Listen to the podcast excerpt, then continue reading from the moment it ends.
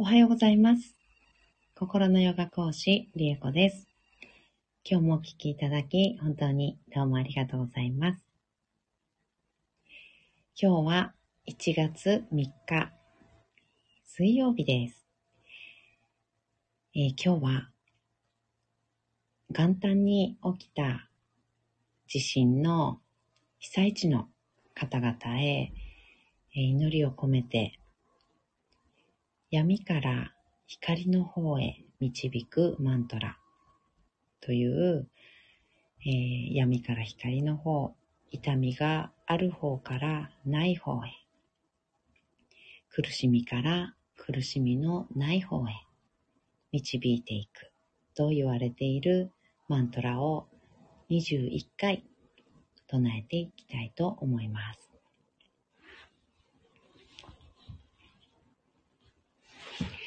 えー皆さんも一緒に被災地の方々、今ね、苦しみの中、ちょっと途方に暮れているというかね、うん、そういった状況、闇の中にいる状況の方々が光の方へ歩いていけるよう、導いていけるように、一緒に祈りを込めていただきたいと思います。私も、東日本大震災で被災しております。福島で、えーさらに原発のね、問題、かなり、えー原発の被害、うん、もう大きかった地域にいました。地震の被害もね、家の方もありました。やっぱり、そういったことを思い出されたり、その時の苦しみ、辛さっていうのがね、テレビを見たりしていても、湧いてきて、うん、涙がね、出てきたりします。なので、今回のね、被災地の方々に思いを寄せて、一緒に辛い気持ちになるのではなく、希望を持ってね、歩いていくこと、その先に必ず希望とか光、絆だったりっていうのが見えてくるので、必ず見えてくるので、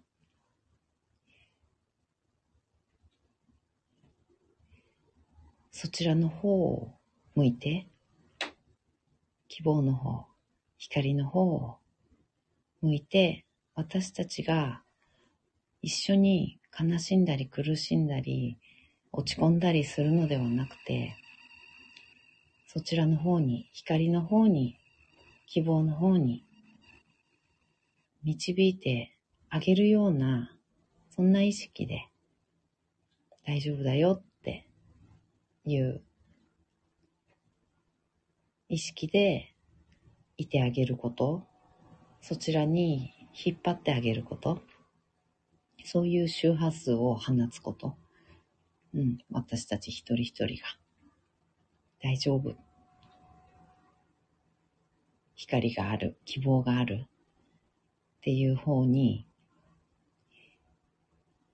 歩いていけるっていう周波数を私たちが放ってあげるっていうことが本当に、まあ、物質的な支援以外にできること、本当に毎日毎日私たちができることなので、そういう気持ちでね、えー、唱えていきたいと思います。ゆめこさん、おはようございます。ありがとうございます。お時間ね、ずれてしまったのに、ご参加いただいて本当にどうもありがとうございます。嬉しいです。一緒にね、え祈りを込めていきましょう。お願いします。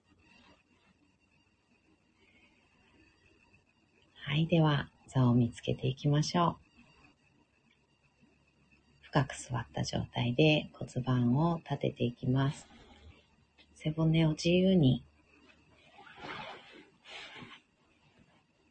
リラックスした状態で背中やお腹、胸周り、できるだけ筋肉を使わずに背骨を立ててあげるようなイメージです。首も前にもたげずにね、できるだけ背骨のてっぺんにそっと頭乗せてあげるような感じ。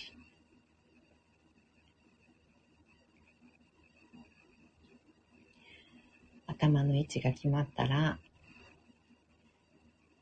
肩の力を抜いて目をつぶります。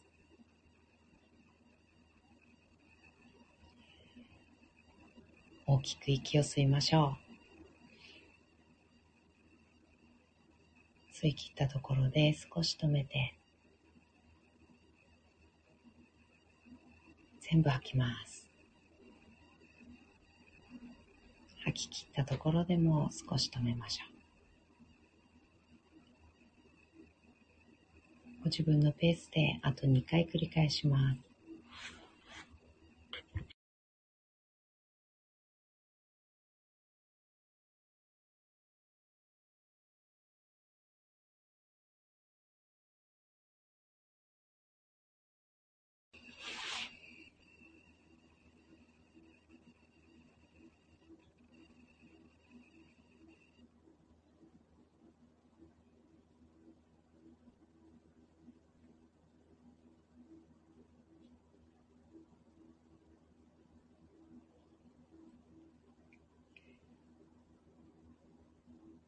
吐き切ったらいつもの呼吸に戻しましょう。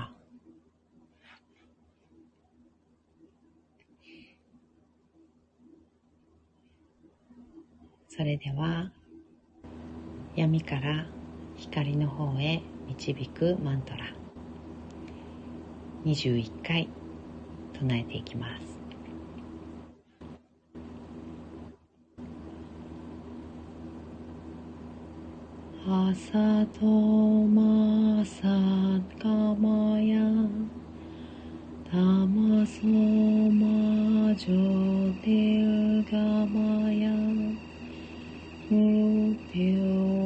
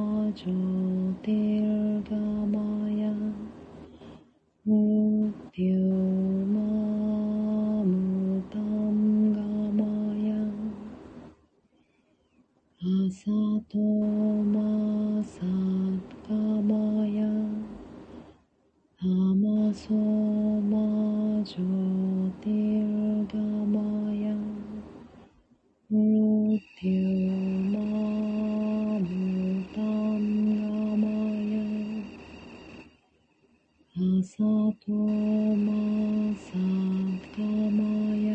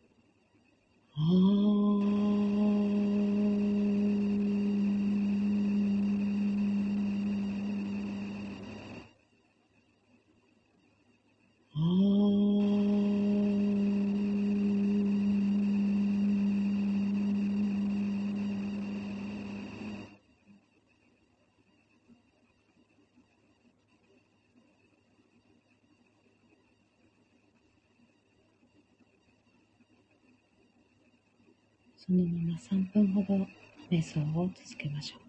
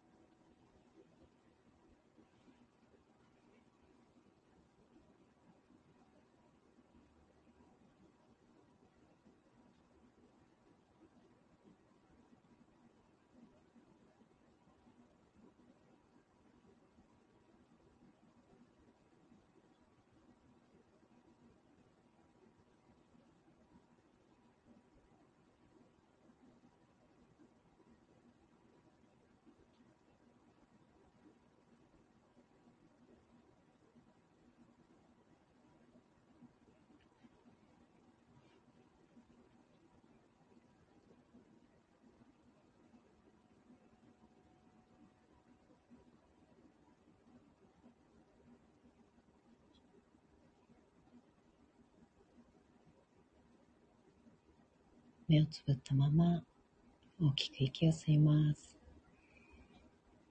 吸い切ったところで少し止めて全部吐きましょう。吐き切ったところでも少し止めます。ご自分のペースであと2回です。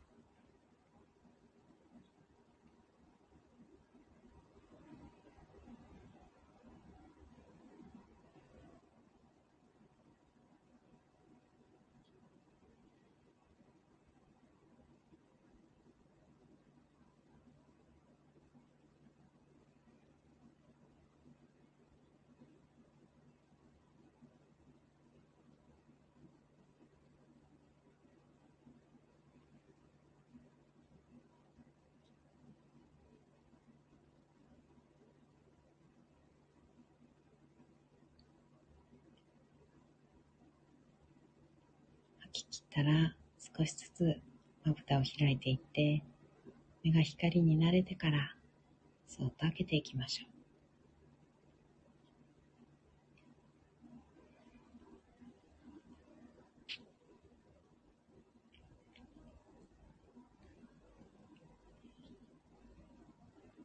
目を開いたらもう一つ大きく息を吸います。しっかり吐きましょう。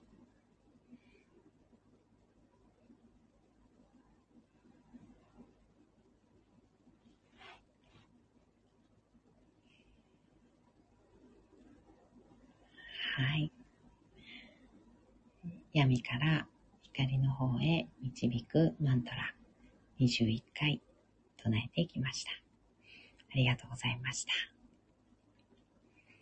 ジョニーさん、おはようございます。ありがとうございます。ジョニーさんは、新潟っておっしゃってましたか？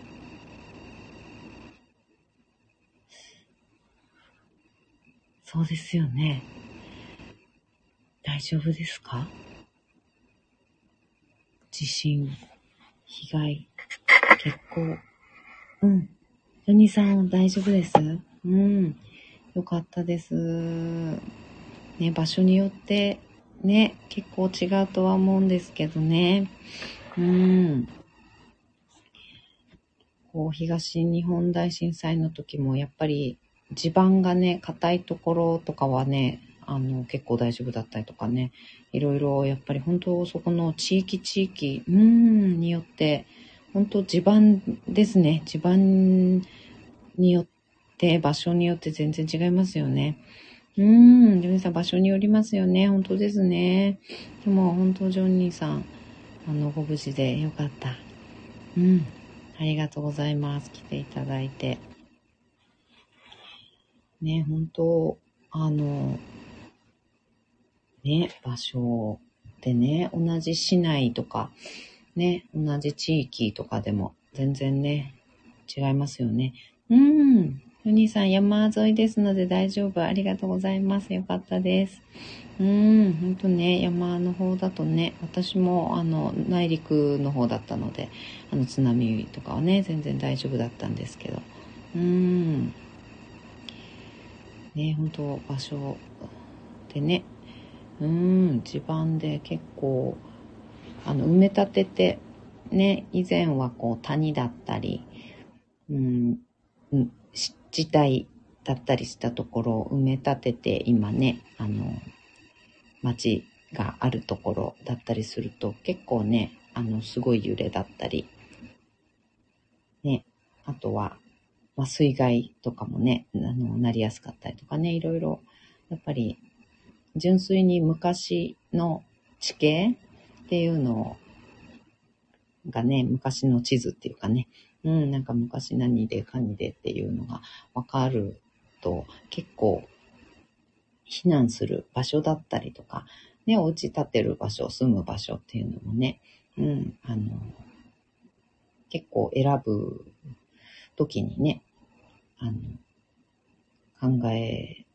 たりすると、本当被害ね、あの、防げたりするみたいなので、結構、あの、東日本大震災をね、被災されてる方は割とそういったこととかを考慮しながら、その後はね、家を建てたりする方多いですね。あの、引っ越ししたりするときは、やっぱ昔はここ何だったのかなとかっていう、うん、感じで調べたりとか、うん、する方も結構多いですね。うん。ジョニーさん。私も東日本の時は福島に住んでました。あ、そうだったんですね。福島のどちらに住んでらっしゃったんですか？避難されて今新潟にいらっしゃるっていうこと？それから、あ、それとも転勤とかですか？たまたまその時は福島だったんですかね。あ、そうなんだ。そしたらね、地震自体は福島全域強かったし、会津の方はね、そんなでもなかったのかな。でもやっぱり強かったですけど。うーん、原発ですよね。福島の場合はね。一番ひどかったのはね。うん、原発問題。うんうんうんうん。あ、うん、北方にいらっしゃったんですね。地震自体はね、福島どこにいてもひどかったですよね。うーん。あ、そうだったんだ。そして、うん、ご実家ある新潟に。うーん、あ、そっか、そうだったんですね。確かにあの時はね、あの、西の方にね、逃げるように言われたりして、うん、西の方に引っ越されたりとか、まあ、福島から出る方ね、本当多かったですね。うん。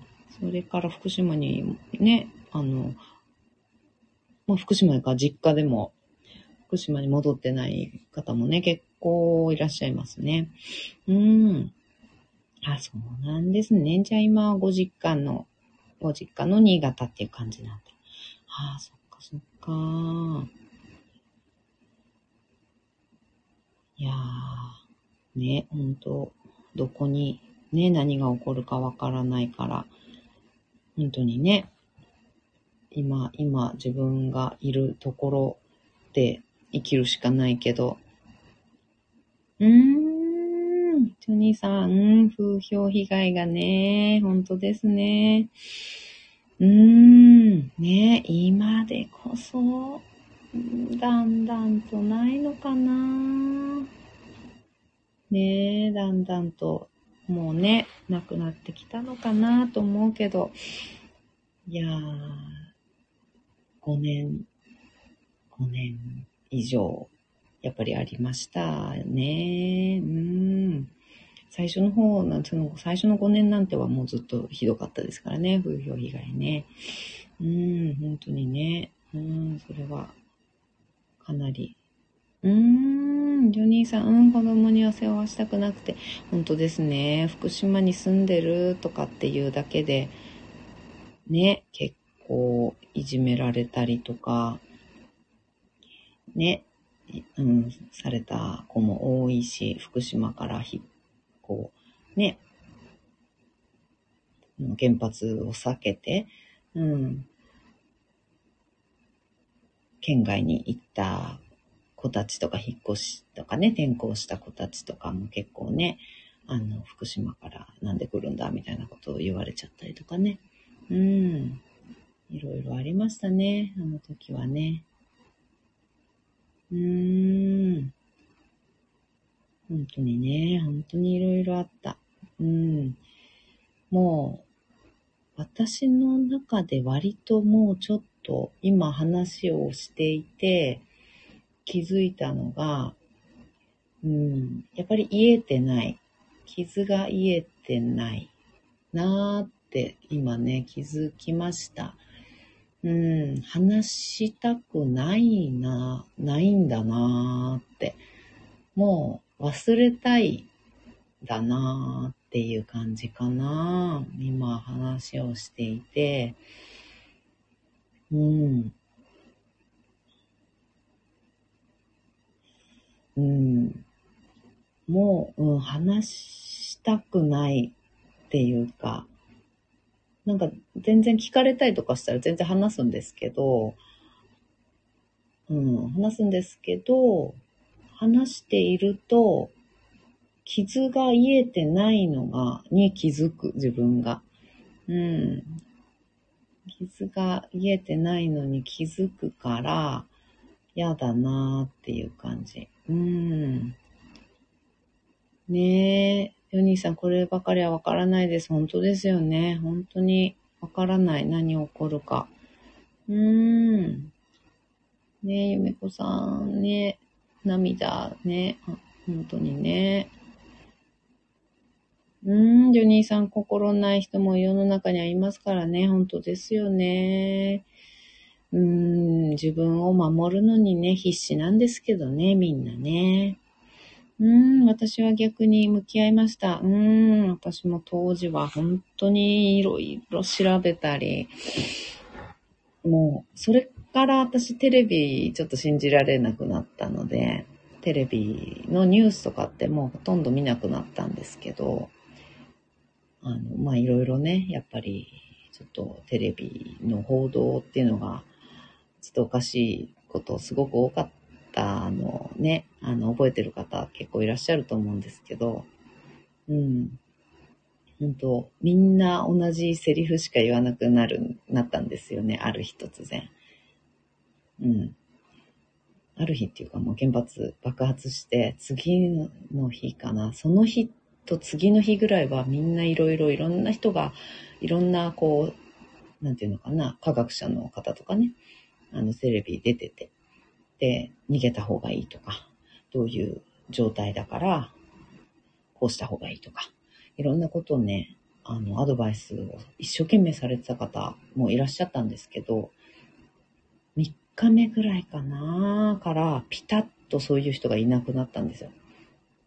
うん。いなくなって。で、みんな同じセリフしか言わなくなったんですよ。うん。ねえ、ジョニーさん、そうですよね。うん、私もテレビ見ません、あれ以来。本当私もです。あ、嘘。ニュース以外見てたテレビ。そうそう、面白いのね。普通に面白いのはね、あの、なんていうの。ただただお笑いとか、あの、エンタメみたいなのはね、全然いいと思うんですけど、あの、ニュースね。うん。ニュース。ね。あの、あたかも真実かのように言ったりしてるもの。うん。あれ、あの時の衝撃っては本当に、うん、もう体に影響のない数字っていうのが、あの、ね、影響のない数字っていうのが、ある日突然覆されたんですよ。うん。ある日突然ね、許容量がめちゃくちゃ増えたんですよ。ここまでは大丈夫ですみたいな。体に影響ありませんとか言って。いきなり数字が変わって、ある日突然ね。うん。だから私はあの時からメディアが発する数字とかっていうのは、あの、信じてないです。特にそういう、あの、震災みたいな、なんていうのかな。あの、切羽詰まった状態っていうのかな。うん、切羽詰まった状態で、みんなが口を揃えて言うことっていうのは、もう全然信じてないですね。うん。で、やっぱり、今はね、割と YouTube とかで、あの、本当の本当を喋ってくれる方って増えてきたから、でもすぐ消されちゃうけどね。うん、YouTube もすぐ消されちゃったりするけど、あの、一生懸命それでもね、配信されてる方、真実をね、語られてる方も結構いらっしゃるので、情報を入手しやすいんですけど、うん。あの、当時はね、ほんとテレビしか、あの、情報のね、あの、入手源がなかったので、まあ、衝撃でしたね。だから私はそこから図書館とかに行って、震災前、震災前に書かれた、あの、なんていうのかな、そういう原発のことだったり、うん。ですね。そういった数字みたいなものとか、うん。危険性だったりとか、うん。そういったものっていう、こう文献みたいなのを震災前に書かれたものしか信じない。うん。原発事故前ですね。うん、原発の事故前に書かれたものを読み漁って、ました。うん、あの時ね。で、それで対処したり、うん、してたんですけど。うん。ねえ、ゆめこさん、忘れたくても思い出すし、蘇りますね。うん、私は30年前の、うん、震災ですが、あれかな、は、阪神のですかね。うんうん。うんで、うん、30年前だよね。そうですね。そうそう。あの時ね。どちらにいらっしゃった？神戸、まあ、神戸だったり、阪神大震災ね。被害遭われた私もお友達。その後ね、その後、出会ったお友達にね、話聞いたこととかありましたけど。うん。ねジョニーさん、メディアは一切信じませんね。私もそれ以来は信じないですね。うん。そうですね。信じなくなったな。見てもしょうがないんだなって。うん。見た、見ることによって、あの、恐怖を煽られる、もしくは安心させられる、安心してはいけない状況なのに、安心させられるとか、あの、大丈夫、体に影響ありませんって、あの、言われる ことも、あと、恐怖を煽る、不安を煽るような報道も、もうすべて見てもう無意味だなって、あれ以来は、うん、思うので、見てないですね。うん。地震速報だけですね。地震速報で、現在のライブ映像みたいな の、うん、とか、ですね。何、何の、なんか可能性がありますみたいなのとか、震度は今、どこどこが何度でしたみたいな地震速報とか台風とかの状態？うん、とか、かな。ライブでやってるとこだけ？うん、ですね。見るのね。うん。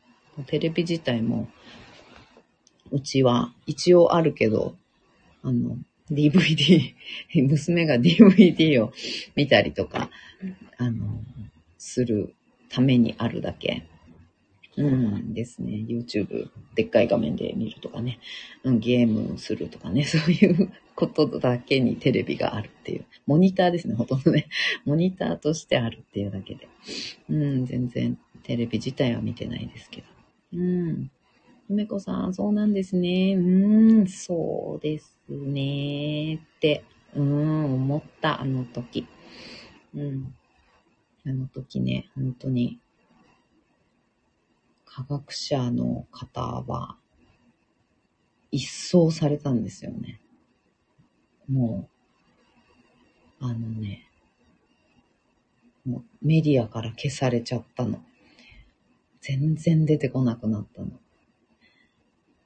1日目、2日目、必死な形相で逃げてくださいとか、あの、体にこういう影響があるからできるだけこうこういうにしないようにしてくださいとかって一生懸命訴えてくれてた人が何人もいたんですけど、テレビに出てね。だけど、3日目かな ?2 日目かなくらいから、そういう人誰もいなくなったの。急に。それで、なんか、済ました顔した、なんか、済ました顔した人が出てきて、同じセリフを読み上げるように言うだけになったんです。うん。今今体に影響があるものではありませんので、みたいな。こういう対策は取っていただきたいですが、あの、今今、あの、体に影響が及ぶあの、数字ではありませんのでご安心くださいみたいな感じのことを 言い始まったんですよね。うん。4人さん、コロナもしっかりですね。本当ですね。いや、本当です。うん、おっしゃる通りです。うん。ねえ。またこれも消されちゃうのかな？この配信消されちゃうかな？わかんないけど。うん。あの、スタイフにまでは及んでないかもしれない。そのね、消されちゃうとかっていうやつね。うん。及んでないかもしれないから、あのね、うん、思ったことを話すけども。うん、コロナもね、そうでしたね。なんだか、ね、いろんな陰謀説みたいなのも出たりしたけどね。うん。どこまでが何なのかは、そこまで、あの、追求はしなかったです。私はそこまであの、あの時ほどね、あの時ほど、あの、調べまくったりとか、あの、勉強しまくったりとかはしなかったけど、情報はいろんな方面から情報を入手するっていうだけで。うん。ジョニーさん、大丈夫？もっと過激なライブありますよ。ね。そうですね。そうそう。ほんとね。うん。ほんと。そういうのからね、あの、消されちゃうからね。うん。いや、本当に。そうなんですよね。うーん。だから、うん、そう、コロナの時はね、そこまでもう、うん、一生懸命、あの時ほど調べなかった。調べても、なんだろうな。あの、国とかメディアとか以外からできるだけ入手しようとは思ってた。うん。やっぱりね、うん。専門家っていう方かな。うん、専門家っていう。あ、うーん、ジョニーさん、私も海外の情報集めてます。いや、ほんとそれが一番ですよね。そう、ほんとね、ジョニーさん英語できるから、ね、ほんと、海外の発信見ないとですよね。海外の発信してる方とか、メディアとか、と、日本が発信してること全然違いますからね。うん。ねえ、ジョニーさん、ほんとね、ほんとですよね。そうそう、ほんと。全然違うの。うん。私は、あの、コロナの予防接種してないんですけど、うん。なんか、予防、あの、ワクチンができましたってなって、うーん、すぐ、はい、打ちますって、どんどん打ちますってなったじゃないですか。うん、私はもうそこの時点で違和感を感じたので、うん、ワクチンがないからって言って一生懸命作ってて、はい、ワクチンできました。で、あの、どんどん普通に一般の人に打っていくっていう、あの、状態？状況が、あの、臨床がね、あの、ないのに、あの、どんどん、はい、打ちますって、あの、もうね、一般の方にどんどんどんどん打っていくっていう、あの、うん、医療的にちょっとありえないと私はもう思ったんですよね。うん、ワクチンできたばっかりで、どんどん打ってくって、え、そっちの方が怖くないっていう感じだったんですよね。うん、副作用とか、そういうのがあるのかとか、長いね、ある程度の長い期間とか、打った、あの、実験っていうのかな、実験。まあ、人にね、打って実験っていうのは、実際、ね、公ではできないから、あの、あれなんだけど、でもまあ、ね、他の動物だったりなんか、ネズミとかになっちゃうけどね。うん。で、実験したりとかっていうのもある程度はもちろんやっただろうけど、あの、ね、はい、できました、で、それで、打ち始めたから、うん。それでまだ誰にも、なんていうの、副作用が、あの、出てませんとか、まあ出ましたっていうのも、明らかに数字が足りないんですよね。うん。打った人の数ももちろん少ないし、で、副作用が、あの、出ましたとかっていうのも、なんか、あの、伏せてる感がめちゃめちゃあったじゃないですか。うん。で明らかに出てるのに、副作用出てるのに、巷でもね、日本で打ち始めてからね。巷で話を聞くと、副作用バンバン出てるのに、全然数字として発表しないんですよね。うん。だから絶対おかしいってなったし、うん。ね、高齢の方から打ち始めたじゃないですか。うん。で、40代ぐらいに差し掛かってきた時に、副作用がどんどん増えてきたんですよね。うん。なんだけど、明らかにいろんな人がなんかすごい倒れて救急で運ばれたりしてるのに、あの、いや、コロナのワクチンの、あの、影響とは言い切れませんみたいなことを言われて帰ってくるんですよ、大体。おかしいでしょみたいな。昨日までめっちゃ元気だったのに、ワクチン打った2日後ぐらいにぶっ倒れてんのに、いや、ワクチンの影響とは言い切れませんとか言ってること自体が怖いじゃないですか。うん。だから怖いと思ったし、私絶対打たないと思いました。うん。ねえ、ジョニーさん、今こそ英語力あるといいよね。いや、ほんと思います。海外の情報を入れたいよね。あの、ダイレクトに入れたいんですよね。誰かが訳したやつしか、あの、わからないから、うん。やっぱりね、そこで多少ニュアンス変えられちゃったりとかしたら、わかんないし、うん。ねえ、やっぱり、あの、ダイレクトにニュアンスから何からあの、汲み取れるぐらいのね、英語力あると本当いいですよね。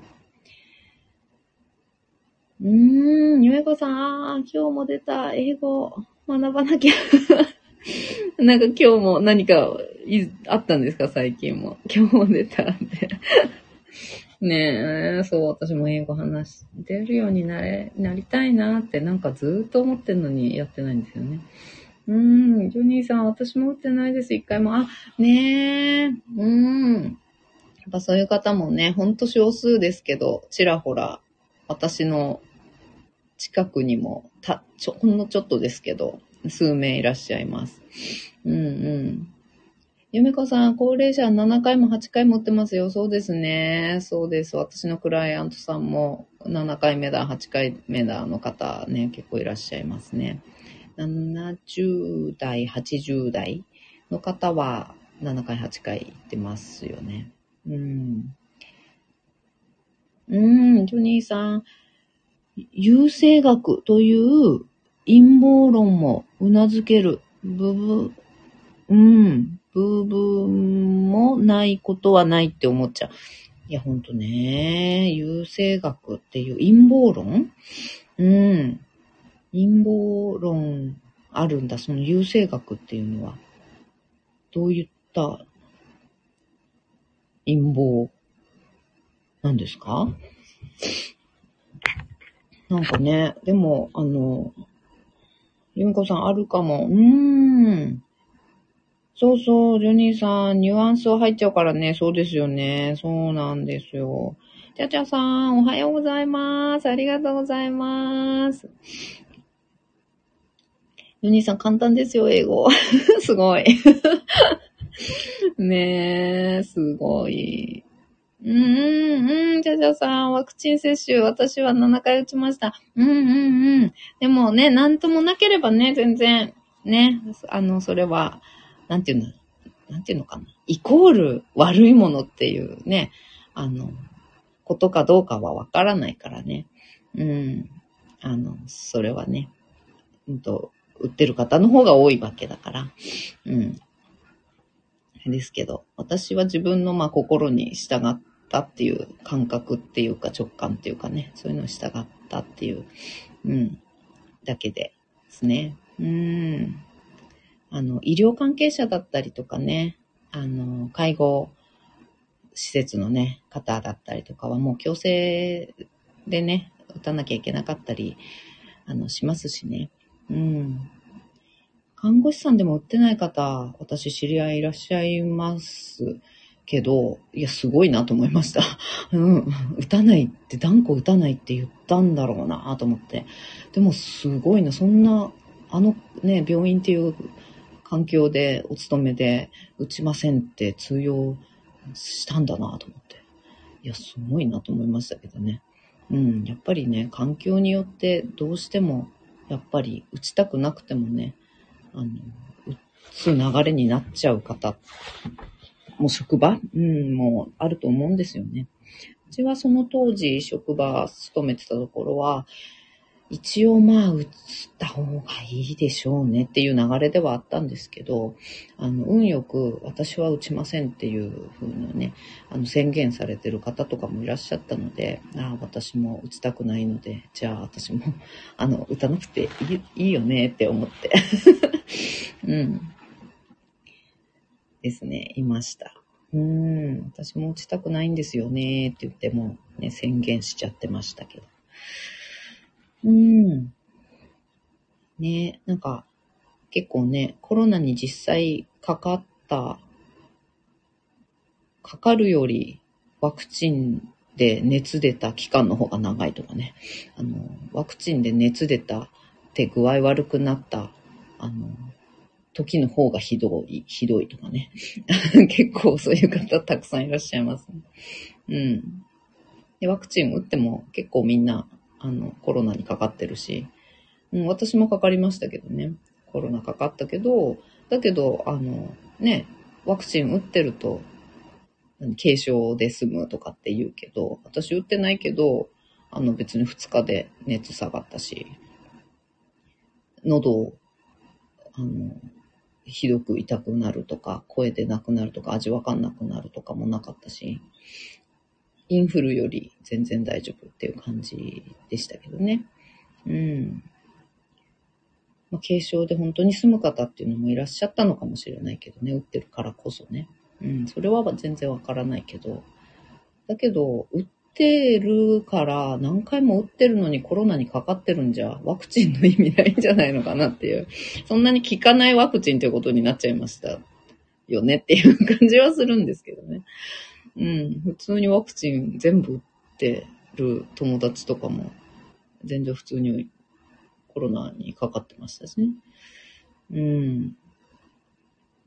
何だったんだろう、ワクチンみたいな。ワクチン効いてるって言えんのかな、それは、みたいな感じはしましたけど。うん。ねジョニーさん、これからはまさに自分の心に従うことですよね。いや、本当にそう思います。本当に。やっぱり自分の体に効くとか、心に、の直感に従うとか、って大事ですね。と思います。私あの時激しく違和感を感じたので、日本でもアメリカでなんか何千人とかもう打ってますみたいな感じで、何千人ってあの少なくないって思ったんですよ。あの普通に考えると少ないんですよ。めちゃめちゃワクチンの、あの、なんていうの？うん、臨床？臨床の数としては、なんかさ何千人とか全然少ないし、それで日本で打ちますで、ね、体格だってアメリカ人と全然違うけど、いいのかなとかね。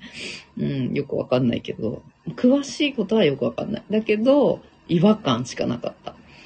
うん。え、そんな作ってすぐ打ち始めちゃうのみたいな。うん。感じだったね。うん。違和感だった。すごく。うん。ゆめかさん、打つの強制されてました。ですよね。うん。後遺症が出て以降はやめましたけど、あ、あそうなんだ。うん。なんかね、やっぱりいろんなの出た人多いですよね。あの、免疫力が下がるっていうのは、あの、絶対あると思った。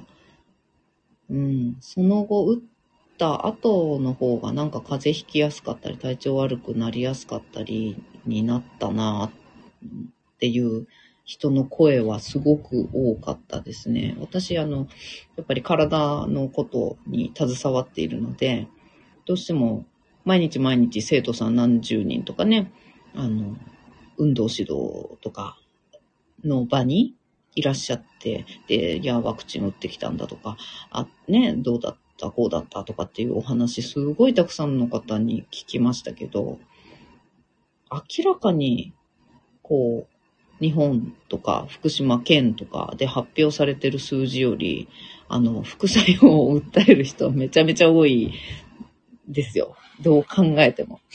うん。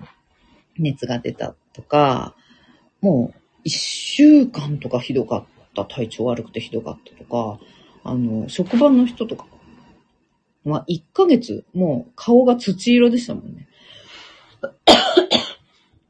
もうなんか、ほんとひどくて。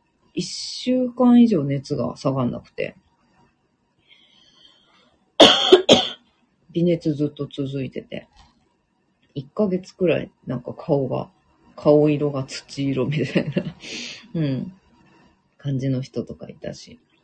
でも病院行っても、うーん、ワクチンの副作用とは言い切れないですねって言われちゃって帰ってくるていうね。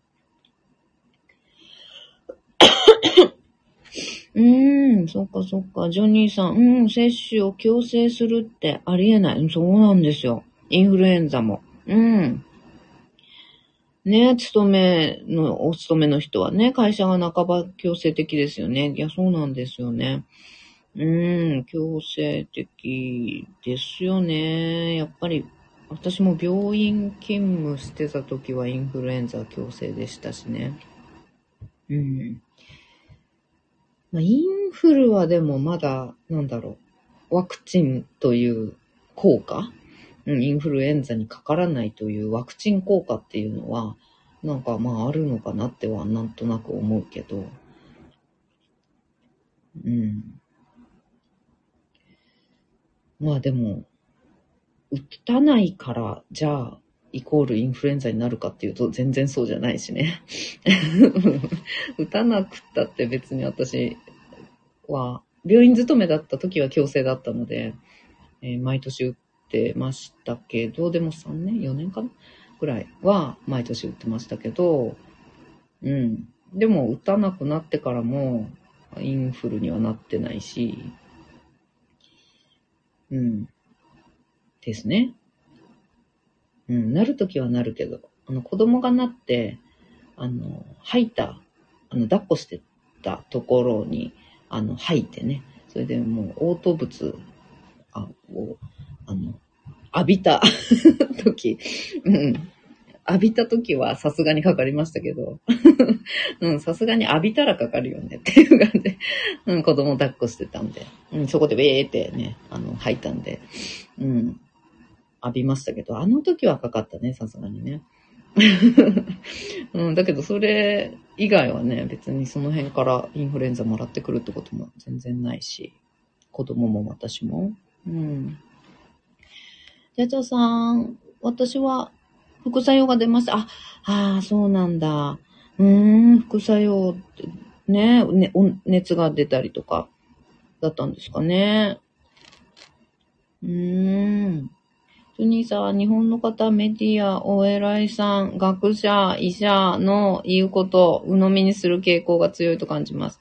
個人的見解です。いや、私も思います。うん。私も思います。あの、学者さんとかお医者さんとか、もういろんな学者さん、いろんなお医者さんの見解っていうのをたくさん聞くんだったらいいと思うんですけど、やっぱ専門家なのでね。あの、やっぱり全然私が調べたところで、あの、ちょっとね、判断しかねるようなこと、調べること自体がもうちょっと厳しいこととか無理なこと とかも、やっぱ専門家の方はね、知ってるとは思うんですけど、ね、あの、メディアで喋っている一人のお医者さんの意見とかね、あの、学者さんの意見とかね、やっぱそういうんじゃなくて、いろんな情報ですよね、やっぱりね。いろんな方面から、いろんなところでご活躍をされているとか、いろんな研究をされているとか、それこそ日本人に限らず、海外の方とかね、の見解っていうのをいろいろ聞いて、なんか傾向をやっぱり感じないとですよね。うん。一人二人メディアで喋ってる人の意見を鵜呑みにするっていうのは本当に危険ですよね。うん。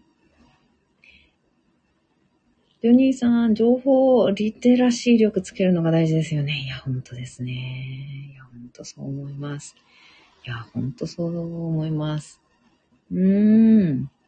ちゃちゃさん、今は病院勤務してるので強制でした。そうですよね。病院お勤めの方は、まず強制だったと思います。うん。ね、当たり前っていう感じでしたよね。もう一番最初の方でしたもんね。打ち始めたのね。ほとんど最初でしたもんね。病院勤務の方は。高齢の方の前とか、同時ぐらいだったかな。うん。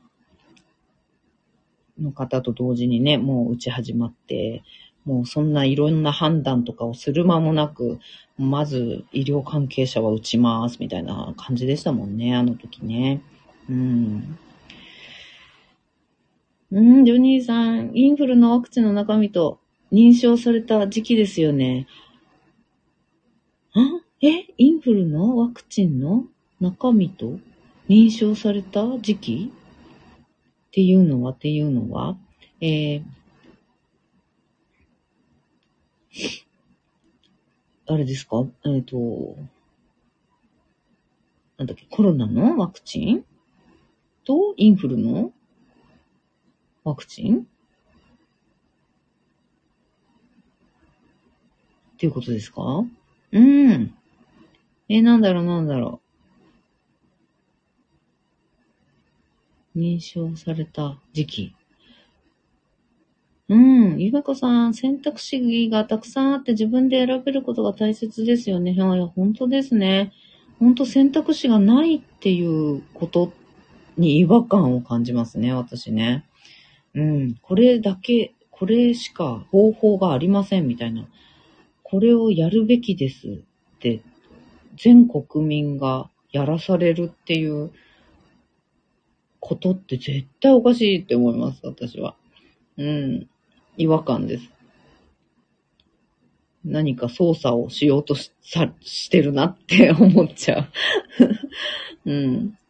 うん、ジョニーさん、決してメディアは嘘を言っているということではなくて、そうなんですよね。うん、そうそう。反対側の意見。いや、そう、いろんな意見を確認すること大事。いや、ほんとそう思います。そう、あの、全部嘘だとかっては思ってない。うん。そういう側面から見ると、そういうふうな判断をして、あの、報道に、そういう報道になるんだろうなっていう見方っていうかね。うん、そういう側面っていうのも確実に、まあ、あるのだろうと。それを誇張したり、そこに着目したり、うん。それを言うことが誰かの都合が良かったりすることによって、そこを拾い上げるっていう可能性っていうのもあるから、わかんないから、その、それも一つ見方として見るけど、でも、ね、反対意見言ってる方って必ずいらっしゃるし、どこかで。うん。で、違う側面から着目したり、あとバランスよく見たりされてる方もいらっしゃるし、あのメリット、デメリットとかね、なんか、うん。副作用は確実にこういうのはかあの出る可能性はありますよとかっていうこともちゃんとお伝えされてる方とか、うん。あのね、たくさんやっぱりいらっしゃるので、いろんな方、あの、激しめの反対をされる方もいらっしゃるし、あの、バランスよくね、見て、なんていうのかな、俯瞰して見て、見た上で専門家としての意見を述べるっていう形の方もいらっしゃるし、うん。あの、そうですね。いろんな角度から見てる方がいろんな発信されてるので、そういうのを全部こう、なんかできる限りいろんな方のを見た上で、自分はどうしたいっていうのを判断したいですよね。うん。ユニーさん、コロナの臨床短かったですね。いや、本当に短かったですよね。インフルは逆に、うん。これ何？何？ごめんなさい。漢字読めない。漢字読めない。インフルは逆に、何ですか？これは。なんていうものですか？古い。あ、古い。あ、そっかそっかそっか。古いね。うーん。あ、そっか。同じね、インフルの、あの、ワクチンをずっと、こう、打ち続けてるみたいな感じなんですかね。ああ、そっか。ウイルスは成長していますよね。インフルもコロナも。うん、いや、本当ですよね。インフルもなんか、毎、なんか、なんだっけ。4種類に効く配合になってるとか、なんかそういうのがちらほら出たりとかでもそれは高いとかね、なんかいろいろそういうのありましたよね。うん、今インフルの打ってないからちょっとわかんないけど。うん、ユニーさん、ワクチンが臨床を通って、うんうんうん、認可を受けた時には、うんうん、あそういうことですね。はい。なるほど。通って認可を受けた時には。はい。そういうこと。うん。ワクチンの中身も調べたら、なるほど。なるほど。そうですよね。そうなんですよね。もう臨床が少なすぎる。うん。臨床が少なすぎる。それで、聞きますって言っちゃってるところが恐ろしいんですよ。うん。臨床少ないのに、だって、ね、コロナ自体が出たばっかりの、ね、出たばっかりのウイルスなのに、聞きますって言えちゃってるところが怖いって思いました、私は。うん、これは聞きます。え？いや、もう聞くかどうかわかんないよねって。え、なんで聞くって断言しちゃった？みたいな。あ、すごい。あ、なんか怖い。何かを感じるって思ったの。何か、何かを感じると思った。うん。何かを裏の大きな力を感じると思った。なんとなくですけど。裏というか、なんだろう、裏の大きな力っていうか、なんかすごい悪意みたいなっていうよりは、なんか、うん。こう、発生したばかりの未知のウイルスだっていうことで言ってたのに、それに対して一生懸命、あの、ワクチンを作っている人がいる、作ったことっていうのは、あの、素晴らしいと思うんですけど、それ臨床がほとんど期間がないのに、聞きますって、なんで言えるんだろうって、それ何の数字を出して、聞くって言ってるんだろう。怖いってなりました。それで、はい、打ち始めます。日本も打ちますよってなったんで、怖いってなりました。うん。うん、ジャニーさん、とっても危なくないですか？この状況って思いますよね。そう思ったんです。うん。で、やっぱり医療関係者の、あの、まあ、普通に友達の看護師さんとかね、あの、そう、お友達に聞い医療関係のね、お友達に聞いたら、やっぱり、いやいや、ありえないと思いますよって言う人多かったです。やっぱり。看護師さんとか、やっぱ医療関係者っていうのかなうん、いろんなね、医療関係者の方に聞いたら、お医者さんはいなかったけど、聞いた人の中にはいなかったけど、うん、医療関係者の方に聞いたら、やっぱり、いや、怖いよね。普通に怖いですよって。そんなこと、普通だったらありえないもん。うん。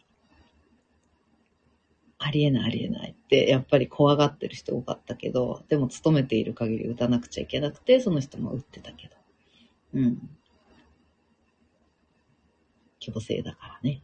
うん。打ってたけど、やっぱり、いや、ありえないって言ってました。怖いって。うん。うん、ヨニーさん、残念なのが、うん。いやいやいやいやね、いろんな話に。うん。うん、残念なのが、調べてもメディアからの情報を、うんうんうん。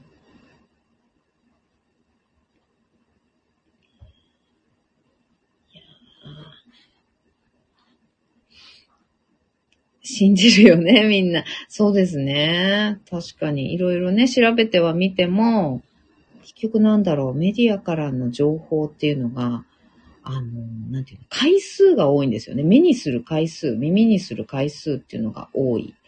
純粋にね、同じメディア、テレビなり、なんていうんだろう、そういう国とか、厚生労働省とか、そういったのが発信してくる情報っていうのが、あの、目にする機会が多い。で、さらに、巷で、こう、こうだよね、ああだよねって、こう、こう、こうなんだよねって、テレビを見た人が話をしている情報っていうのも聞くことが多いから、やっぱり、そっちに流れちゃうんですかね。うん。うん。ねえ調べてもメディアからの情報を最終的にね、信じるよね、みんな。うん。身内に行っても白い目で見られる。うん。そうですね。親族の中でも打ってないのは私と娘だけでしたからね。うん。やっぱり親も打ったし。うん。ねそうなんですよね。やっぱりね。で、打ってないということが、あの、言っちゃ、なんか言ったらまずいような雰囲気でもあったしね、当時ね。うん。前世紀、コロナ、前世紀はね。あの、打ってませんってどうぞ言える状況ではなかったですね。環境というか。うん。打ってませんっては。うん。言えなかったな仲いい人には言ってたけど、まあ職場にも言ってたけど、うん。だけど、なんか大々的にお客さんとかの前で、私打ってませんっては、あの、言えるような状況ではなかったですね。うんうんうん。ねえ、ジョニーさん、ほんとこればっかりはね、うん。未だに言ってないです、打ってないって。そうなんだ。そうか、そうか。でも本当そういう状況ですよね。もう、打ったかのように、なんか、ね、振る舞ってる方が、なんか良かったですよね。スムーズ。いろんなことがスムーズだったから。うん。そうそうそう。旅行には安く行くの大変だったけど。うん、ね、なんかありますよね。半額とかの旅行のね。うん。そうそうそうそう。うーん。あ、ジョニーさんコロナかかってないんですね。うーん、かかってないっては言ってますね。もうかかってないんだったらもう全然いいですよね。かかってないんだったらむしろ実は打ってないけどかかってないよって言った方が、あの、ね、説得力ありますよね。うん。ワクチン打たなくったってな、かかんないけどってね、あの説得力あるじゃないですか。うん。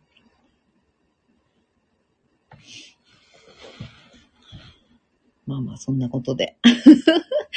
すごい話に長くなりましたが いろんなね、あの、地震のお話から、ね、ワクチンのお話までいろいろしてきましたが、やっぱり情報、リテラシー、ね、あの、大事ですね。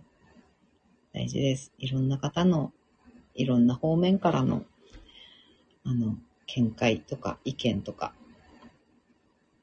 ね、いろんなご職業の方であったり、うん、ね。あと国も超えるとさらに最高ですよね。うん、国を超えて、日本の情報だけじゃない方がいいですね。いや、本当になんかそれは思う。最近特に思う。最近じゃないか。もう震災後。震、あの、ね、東日本大震災以降、本当にそう思ってます。うん。ジョニーさん、2024は英語楽しみましょう。ねえ、英語、今なんか英語喋れるようになるアプリとかあるじゃないですか。そういうのっていいんですかね？ジョニーさん、今後のために、いや、本当です。いや、本当です。読めないし、書けないし、聞けないし、喋れないからね。あの、読むのは読める方いらっしゃるじゃないですか。あの、なんだろう。お勉強で、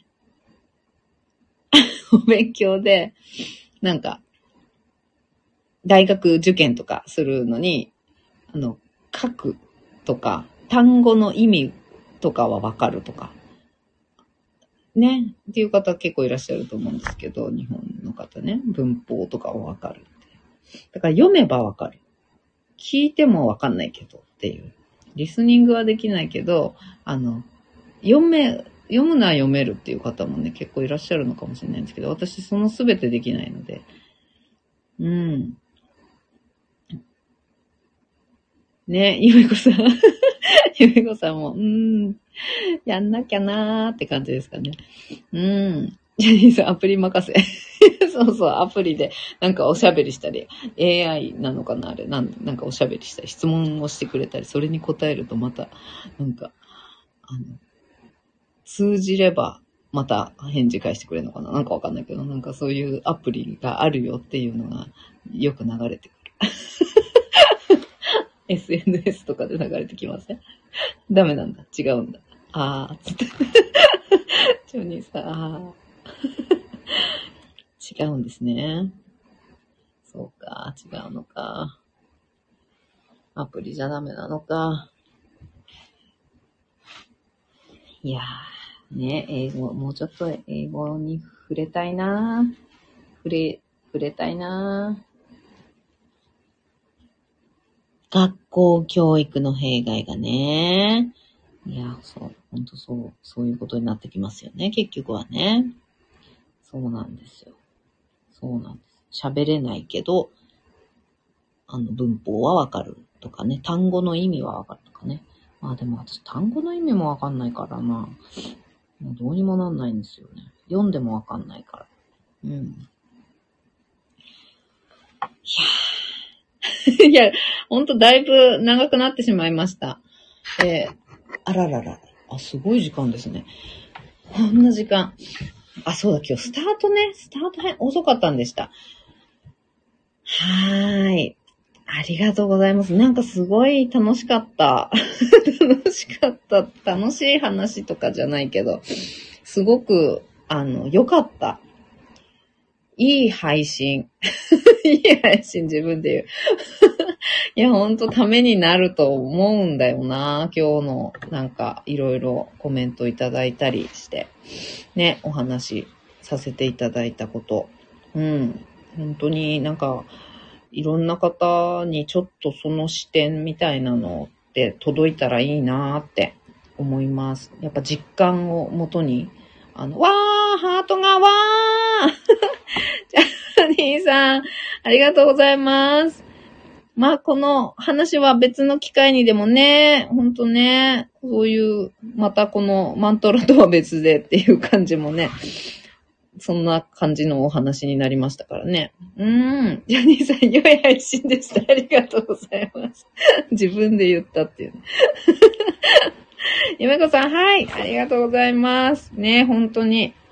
一人でも多くの方にその視点、感覚、あの直感に従うこともそうだし、いろんな情報を集めるっていうのはいろんな方面から、いろんな方、うん、いろんな、こう、専門家とか、ご職業の方とか立場の方とかね、うん、いろんな方の、やっぱり、お話っていうとこから集めたいなっていうところですよね。うーん、ジョニーさんありがとうございます。ハート、ハート、ありがとうございます。うん。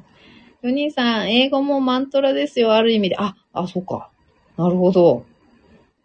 ある意味で。そうですよね。マントラもそうですよね。マントラもそうだし、英語もそうだし、ある意味で、そうか。そうか。じゃあやっぱり、喋るしかないってことですね。唱えるしかない。喋るしかない。っていうことですかね。うん。言えばいいんです、まずは。言えばいい。出ました。声に出す。言う。なるほど。声に出す。大事ですね。いや、ほんと、マントラもほんとそうですよ。声に出さないと、あの、覚えられないですからね。やっぱり、確かに。覚えて、マントラを唱えよう。英語を喋ろうと思ったら、声に出さなきゃ覚えらんないですよね。いや、本当ですね。いやいやいやいや、これは名言。本当ですよ、当たり前。ね、喋れる人にとっては当たり前だよって思うかもしれないけど。うーん。ね、文法は2の次3の次ですってね、本当に言いますよね。私文法もわかんないから、あれだけど、あの、本当に文法先じゃないでしょうってね。やっぱり話せる方って、皆さんまず話さないとっていう風におっしゃいますよね。うん、文法とか、みたいな。うん、二の次三の次。うーん、うん、ジョニーさん文法関係ない。今のレベルでは。は、そうなんだ。へえ、そうなんだ。で、文法関係なくても通じるんですね。なんか通じないかと思ってきっと文法をまずやるのかな。なんだ、でも学校教育か。うんうんうんうん。お兄さん、マントラと同じ、マントラと同じ。声に出す。音、あ音。音ですよ。はあ、そっか。なるほど。確かに、音か。なるほど音を出さないとですね。まず音を出す、出してみる。音を、その音を出したい音に整えていくってことですよね。うん。はい。音を伝えているんです。ありがとうございます。名言いただきました。そっか。言葉は音ですもんね。振動ですもんね。そうか。振動を発さないとなんですよね。そもそもね。言葉だから。うん。そうか。ありがとうございます。ジョニーさん、まあまた別の機会にでもぜひ いや、ありがとうございました。とても今日本当勉強になりました。ありがとうございます。ゆにさん、ゆめこさん、ありがとうございます。コメントたくさんいただいて、ちゃちゃさんはいるかな？ちゃちゃさんもありがとうございます。ではでは、今日はこの辺でおしまいにしたいと思います。本当に今日もありがとうございました。長いお時間お付き合いいただいてありがとうございます。ゆめこさん、ありがとうございました。こちらこそです。長い時間ありがとうございます。コメントもたくさんありがとうございます。嬉しいです。ジョニーさん、ありがとうございます。こちらこそ本当にありがとうございます。たくさん学びになっております。ハートもありがとうございます。はい。ではでは、これにて終了にいたします。皆さん、今日もね、一緒に、シンガを生きていきましょう。ではまた、バイバーイ。